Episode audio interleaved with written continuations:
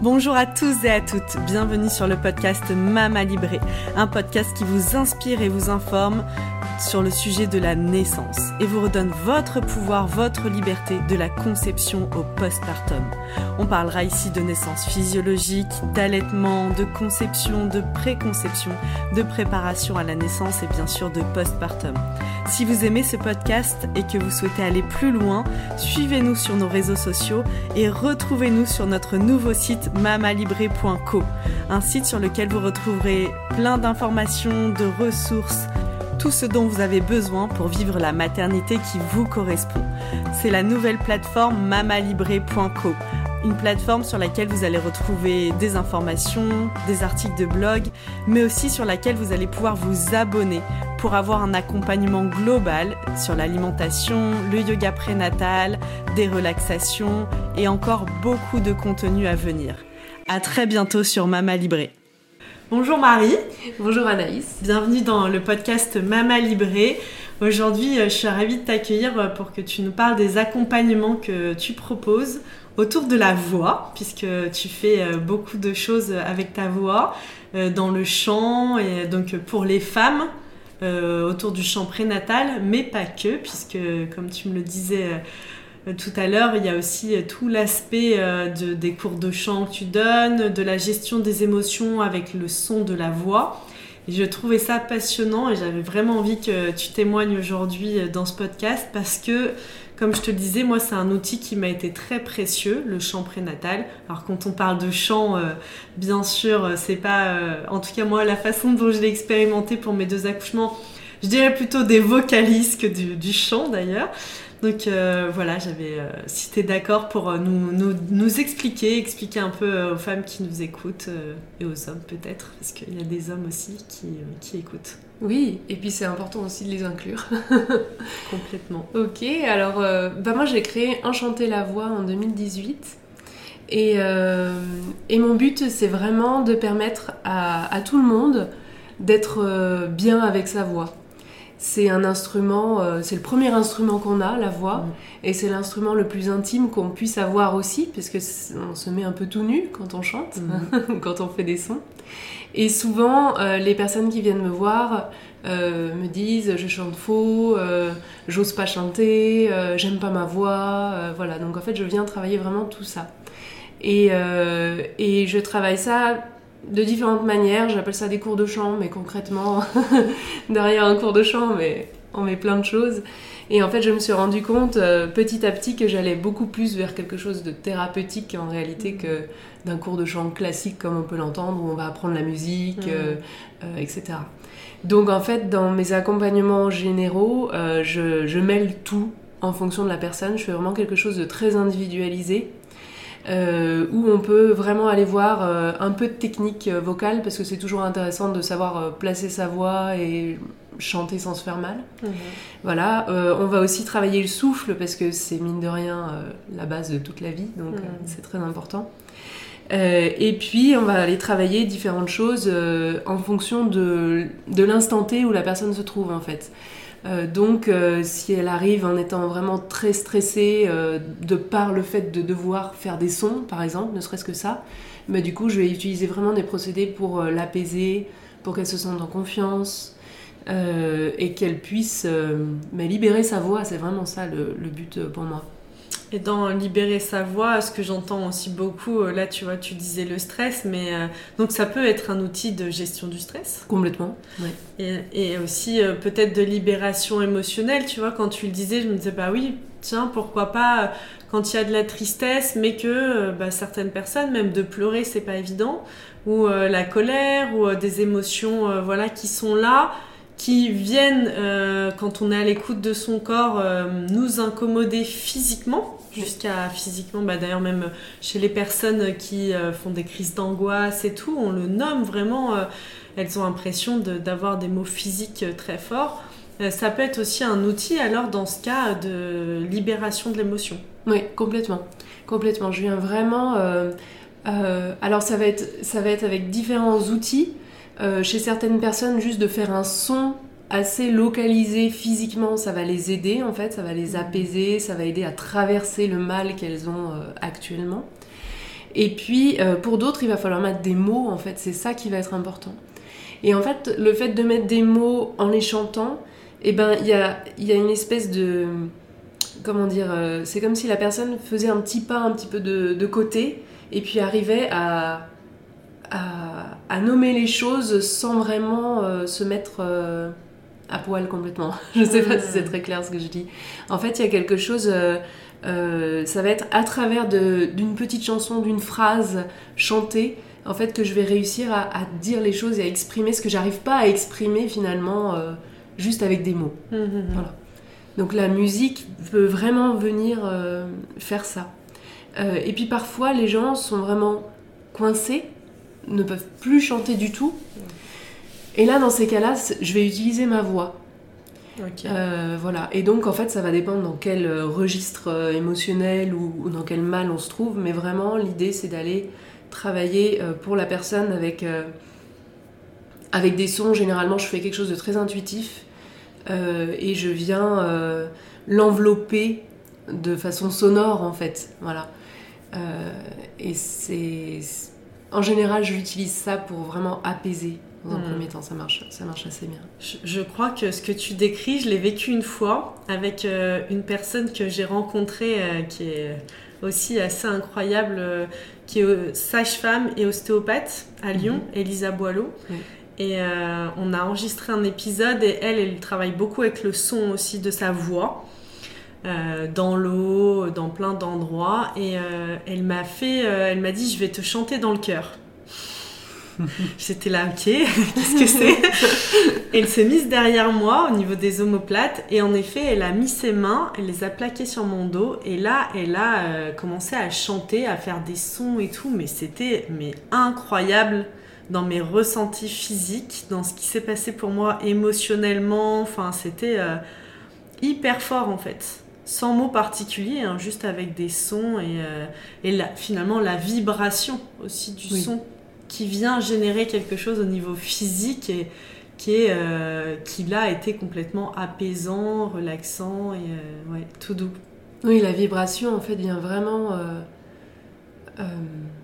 Enfin, j'ai l'intuition, parce que tout ça c'est quelque chose d'intuitif que je fais, que la vibration vient pile là où il faut en fait. Mhm.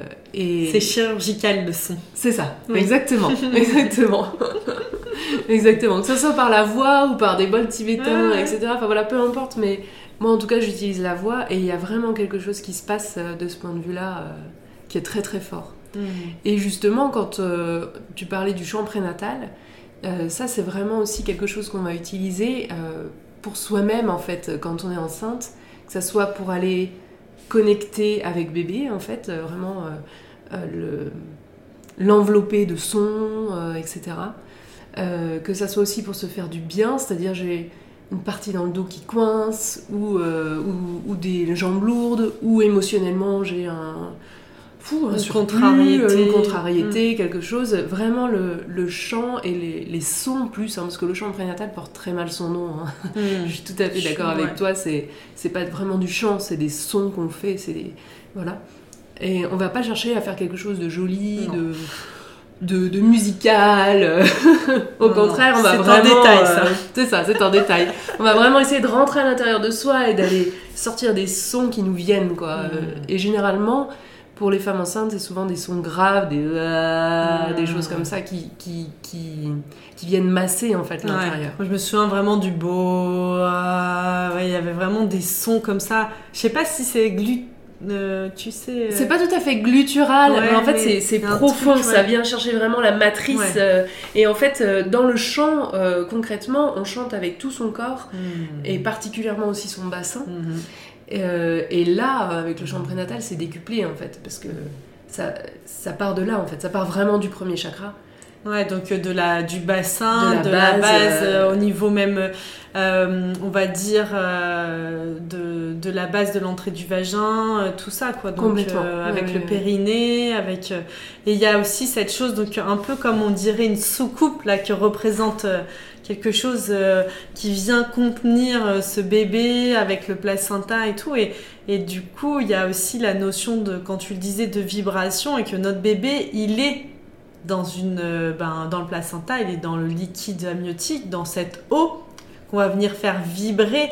Donc non seulement il y a le son, mais il y a aussi toute la vibration qu'il va ressentir euh, avec cette eau qui vient vibrer tout autour de lui. Complètement. Et c'est ce qu'il va ressentir d'abord, avant d'entendre, en réalité. Mm. Donc en fait, euh, avant, avant d'entendre, le bébé ressent euh, que des vibrations. Il- en fait, c'est le toucher. euh, Enfin, le... Oui, c'est vraiment ce Mm. sens-là qui est, qui est développé en premier. Et, euh, et, et dès que la maman parle ou, ou émet un son, ou même euh, elle, est, elle est dans un environnement bruyant, etc., les vibrations sont ressenties par le bébé. Et puis plus tard, quand Louis va se développer, mais finalement c'est le dernier sens qui se développe. Donc ça vient pas si tôt que ça. Voilà. Euh, mais il y a vraiment ce, ce- ce- Ça va être mêlé en fait. Il va y avoir l'ouïe qui va se développer, plus la vibration. Et euh, on dit que le bébé est capable de reconnaître donc la voix de sa maman, mais aussi la voix de son papa ou du, du coparent. En fait. Et euh, des frères et sœurs aussi, j'avais des frères entendu et sœurs. que même plus que la maman presque, parce que le- les frères et sœurs et, ou le papa viennent vraiment à proche du ventre, alors que nous on, on serait plus éloignés. euh, Ah oui, dans ce sens-là. Oui, c'est- Mhm. bah, c'est possible. Et puis il y a aussi le fait que, avant d'entendre, le, bébé est capable de reconnaître les, personnes proches et intimes de la maman, parce qu'en fait, elle se sent différemment avec ces personnes-là. En général, elle se sent bien. Il y a de l'ocytocine, il y a de l'amour, il y a, tout ça. Et du coup, le bébé ressent ça. Et quand il reconnaît euh, euh, son, parent, en fait, euh, il y a vraiment ça qui se recrée. C'est-à-dire qu'il il, il reconnaît l'odeur, il reconnaît la voix, et du coup, il va développer tout ce qu'il a pu avoir comme sensation in utero. hmm, Voilà, intéressant. c'est un petit côté magique, je trouve. Ouais, c'est un côté magique et c'est intéressant aussi dans ce que tu dis, mais ça me fait penser à l'inverse, du coup, en fonction de comment se passe la grossesse et tout, de l'importance bah, d'être en contact s'il y a des choses stressantes, s'il y a des traumatismes, s'il y a des relations euh, pas super agréables dans notre environnement pendant la grossesse. Oui, Ça peut avoir un impact aussi. complètement, Mhm. complètement. Et c'est important aussi de pouvoir nommer les choses. Mhm. Euh, et, et du coup, quand on n'arrive pas à les nommer en tant que telles, on peut euh, les nommer en, en chantant en fait.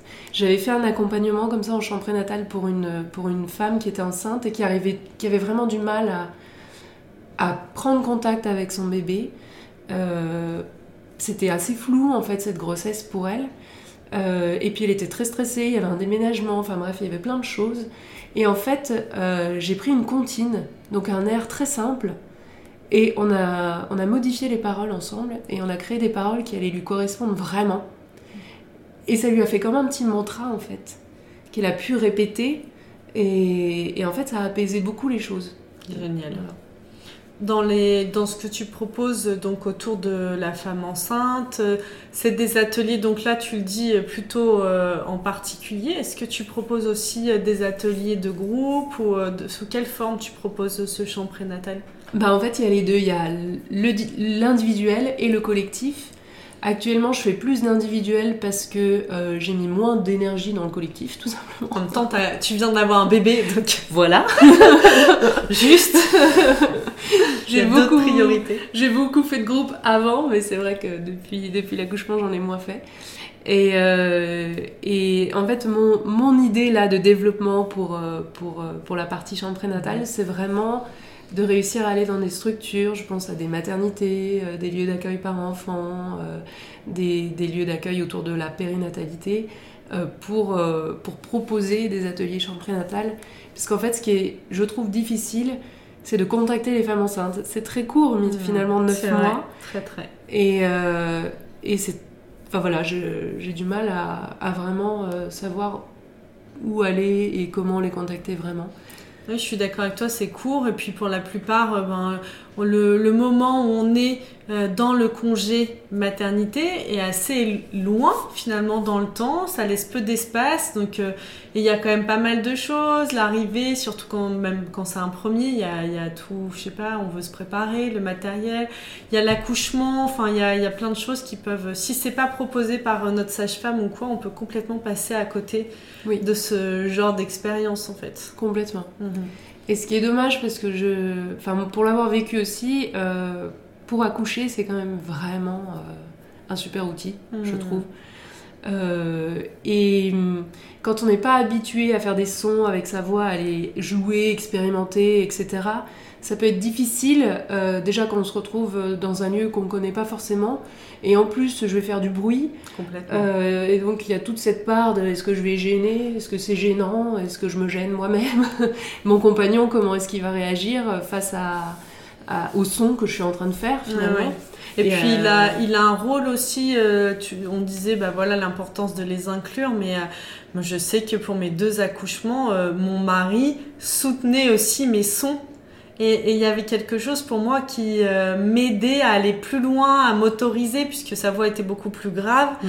Et quelque part, c'est comme si elle pouvait aussi couvrir la mienne ou venir s'associer à la mienne. Et ça a donné plus d'élan, comme quand on chante en groupe finalement. Exactement. Quand on chante en groupe, on s'en fiche finalement de chanter faux, on, on se concentre pas sur notre voix. Il y a quelque chose d'enveloppant là. De... Oui. Oui, oui, l'idée vraiment que autour de soi, quand on accouche, il puisse y avoir des sons aussi euh, de, voix, hein, mhm. vraiment. Euh, c'est vraiment l'idée de venir envelopper la femme de ces sons. Et, euh, donc, bah, effectivement, le conjoint, c'est vraiment, c'est vraiment top quand, mhm. quand il, surtout quand on a une voix grave. Effectivement, ça nous aide à, aller encore plus dans les graves, à plonger dans la contraction, à plonger dans la vague, et puis à se laisser aller en fait, parce que le, on n'a que ça à faire, mais c'est énorme, c'est à se laisser aller euh, et à, vraiment plonger dans ces contractions pour ensuite se reposer et repartir. Hmm. Il y a vraiment cette idée, je trouve, avec les sons de complètement, même je dirais, de traverser la vague, quoi, de un moment, hop, on sort la tête de l'eau, ça y est, c'est fini, et replonge avec les sons et hop, on ressort. Enfin, il y a vraiment cette notion en effet, euh, comme si le son euh, était un peu notre planche de surf, quoi. Exactement, c'est vraiment ça. Et on a besoin de l'emmener très loin sous la vague pour pouvoir passer la contraction. C'est vraiment mm. ça. Complètement. Bah, merci euh, Marie pour toute. on peut te retrouver du coup en présentiel, surtout. Oui, en présentiel. donc moi j'interviens à Brins, c'est à côté de Belay, dans l'Ain. Euh, et puis j'interviens aussi sur Annecy une journée par semaine. Mhm. Voilà. Et euh, sur Annecy d'ailleurs, euh, sur toute l'année, le début de l'année 2023, j'ai quand même proposé des ateliers collectifs de chant prénatal. c'est les jeudis de 11h30 à 13h. Et c'est une, une, session de 5 ateliers. Voilà, on arrive à peu près à voir à peu près tout. tout ce qu'il y a à voir. Merci beaucoup Marie. Je te dis à très bientôt sur Mama Libré. À bientôt.